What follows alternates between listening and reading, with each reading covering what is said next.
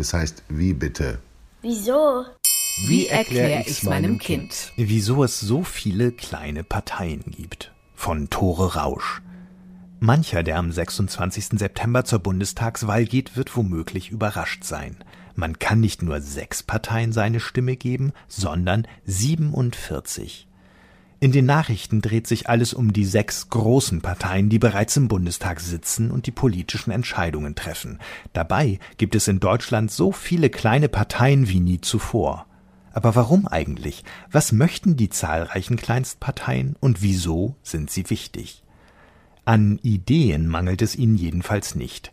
Die Europäische Partei Liebe zum Beispiel möchte, dass nur noch Menschen mit einem Herz voller Liebe und Güte Politiker werden und sie möchte Hochzeitspaaren die Eheringe und festliche Kleidung bezahlen. Die Satirepartei Die Partei möchte gar ein Gesetz für billigen Alkohol einführen und Plastikmüll ins Weltall schießen, um das Klima zu retten. Wem das zu albern ist, der findet darüber hinaus ein vielfältiges Angebot anderer Kleinstparteien, die sich zum Beispiel für Tierschutz oder bessere Altenpflege einsetzen. In einem großen Land wie Deutschland etwas zu verändern, ist gar nicht so leicht. Wer mit seiner Meinung in die Öffentlichkeit will, sucht sich bestenfalls Verbündete und schließt sich zusammen. So geschah das 1990 auch mit dem Bündnis 90, einer kleinen Partei aus mehreren Gruppen, unter ihnen viele Studenten, die sich gegen Krieg und Atomkraft einsetzten. Jeder fängt mal klein an, kann aber wachsen. Nur drei Jahre später, 1993, zog das Bündnis 90, zusammengeschlossen mit den Grünen, als die Partei Bündnis 90, die Grünen, in den Bundestag ein, wo sie bis heute vertreten ist. Sich als kleine Partei zu organisieren, hat aber auch darüber hinaus mehrere Vorteile. Zum einen kann man die großen Parteien unter Druck setzen. Das lässt sich gut bei der aktuellen Klimaschutzbewegung erkennen, für die viele Schülerinnen und Schüler auf die Straße gehen. Für mehr Umweltschutz setzen sich inzwischen auch viele neue Kleinparteien wie die Klimaliste ein.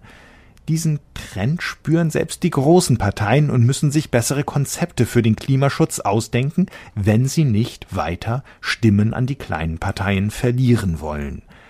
Daher bezeichnet man die Kleinstparteien auch als treibenden Motor für das Land. Auf so eine Erfolgsgeschichte wie der der Grünen können nur die wenigsten der 40 Kleinstparteien bei dieser Bundestagswahl hoffen. Um in den Bundestag einzuziehen, brauchen sie ganze fünf Prozent aller Stimmen bei der Wahl. Rechnet man damit, wie viele Deutsche voraussichtlich wählen werden, 45 Millionen, sind das über zwei Millionen benötigte Stimmen. Diese Fünf-Prozent-Hürde mag für viele Kleinstparteien ein etwas zu großes Ziel sein. Wichtig für ihre Arbeit ist eine andere Hürde, die ein weiterer Grund dafür ist, für seine Ideen eine Partei zu gründen. Wenn eine Partei 0,5 Prozent der Wählerstimmen bekommt, erhält sie für jede Stimme etwas Geld vom Staat. 0,5 Prozent, das klingt wenig, es sind aber doch knapp 300.000 Menschen. Diese Menge an Wählern zu überzeugen, ist ein großer Schritt für kleine Parteien, denn so ein Wahlkampf ist teuer und viele Mitglieder arbeiten ehrenamtlich in ihrer Freizeit. Den kleinen Parteien kommt zugute, dass seit Jahren immer mehr Deutsche überlegen, ihr Kreuz bei einer anderen Partei zu machen als bei der letzten Wahl.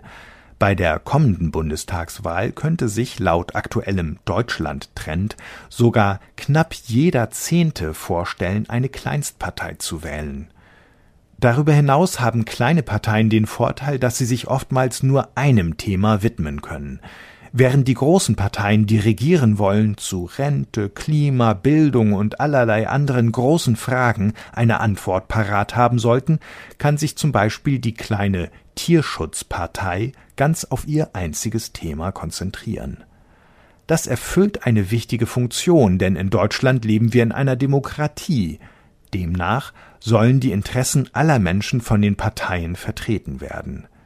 Wer mit den Tierschutzplänen der großen Parteien unzufrieden ist, könnte also von der Tierschutzpartei vertreten werden. Vielleicht wird keine der 40 Kleinstparteien bei dieser Wahl in den Bundestag einziehen. Trotzdem kann selbst die kleinste Partei die großen Parteien beeinflussen oder selbst größer werden. Alles, was es braucht, ist eine gute Idee.